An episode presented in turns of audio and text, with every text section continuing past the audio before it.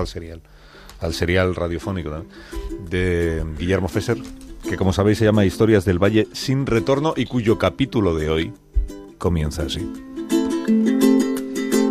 En realidad no soy un transgender, le explica Kingston a Grace. Soy un gender fluid. Género fluido, repite en voz alta Grace un poco sorprendida por la nueva terminología. ¿Y cuál es la diferencia? Transgéneros son los que no se identifican con su sexo biológico, los que pasan de chico a chica o de chica a chico. Los gender fluid no nos identificamos con ningún género en particular. Podemos sentirnos a gusto con uno o con otro según las situaciones.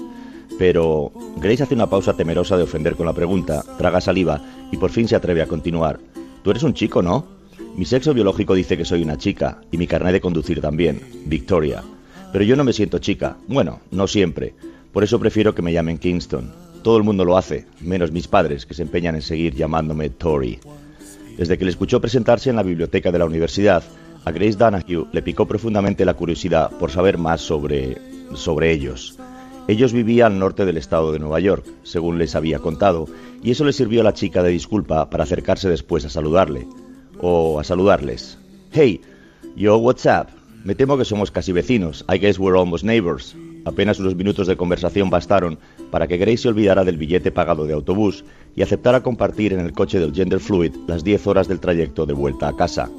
Pero la gasolina medias, ¿eh? Dejó clara la muchacha para marcar desde el principio las distancias. Dan dio, trato hecho. En Michigan, el galón de gasolina está a un dólar con 78, para entendernos, a 50 céntimos de euro el litro, con esos precios a nadie le asusta afrontar la carretera, motivo por el cual están en auge las ventas de campers, que en Estados Unidos, antes de que llegaran los zapatos de la familia Fluxa, es como se ha llamado de toda la vida a las caravanas que enganchas al coche para irte a hacer camping, campers. Kingston y Grace planean el itinerario, de Detroit bordeando el lago Erie a Buffalo, y desde allí todo seguido hacia el oeste, Rochester, Siracusa, Albany y a casa.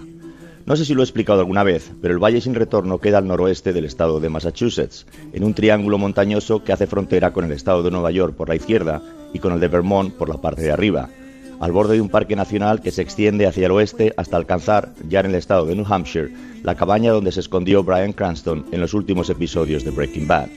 Ellos, Kingston, viven en New Hampshire, un estado que solo aparece en el mapa cada cuatro años, cuando hay primarias. Mucha gente de Boston elige New Hampshire para la jubilación por la cercanía a su ciudad, la frondosidad de su naturaleza y también hay que tenerlo en cuenta porque no se pagan prácticamente impuestos.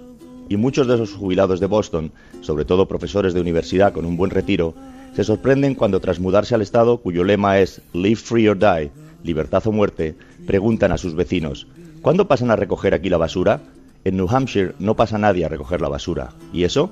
Muy sencillo, no hay impuestos, no hay servicios. La basura la tienes que llevar tú, machote, personalmente al vertedero.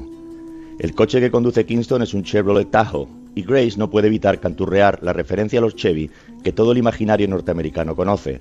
Drove my Chevy to the levee, but the levee was dry. El gender fluid se suma al estribillo del American Pie de Don McLean, la música con la que suelen terminar en la USA todos los guateques, y juntos abordan la segunda estrofa. The day the music died.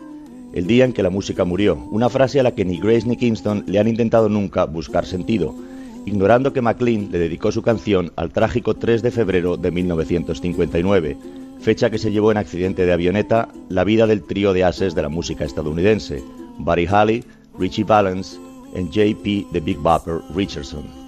Y si tú eres de género fluido, entonces yo qué soy, de género sólido? se atreve a preguntar Grace con una mueca.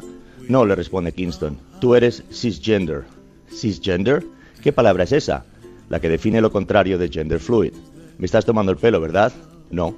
A ver, yo entiendo que haya que inventar una palabra para definir lo que no estaba definido, pero yo soy una chica y no necesito más definiciones, no necesito ser cisgender. Kingston se encoge de hombros. Grace piensa en lo loca que se va a volver su madre cuando se lo cuente. Casi no soporta que se cambien de nombre las cosas sin necesidad le pone de los nervios que ella, una anestesista, haya tenido que pasar de llamarse doctor, doctor, a llamarse health provider, proveedora de salud. Y casi le dio un infarto cuando Grace le contó que los libros de historia del colegio ya no fechan los acontecimientos con un antes de Cristo o después de Cristo. Los años son los mismos, pero ahora se llama BCE, Before Common Era, antes de la era actual, o CE, Common Era, era actual. Pero lo que va realmente a hacer subir por las paredes a su madre es la patada gramatical.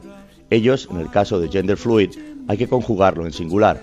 ellos no van, ellos va, ellos no vienen, ellos vienen, porque son dos en uno, como una versión garrafón de la Santísima Trinidad.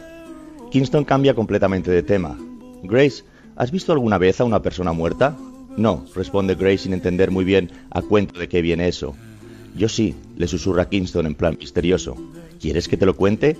No, gracias, ataja Grace. No tengo la mínima intención de saber nada sobre ningún muerto. Ok, whatever. Cae la noche.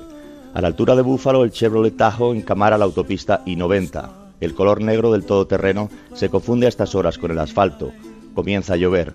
El agua disuelve las salpicaduras de barro del cristal trasero y deja asomar una pegatina en la que se distingue claramente el símbolo de 3M.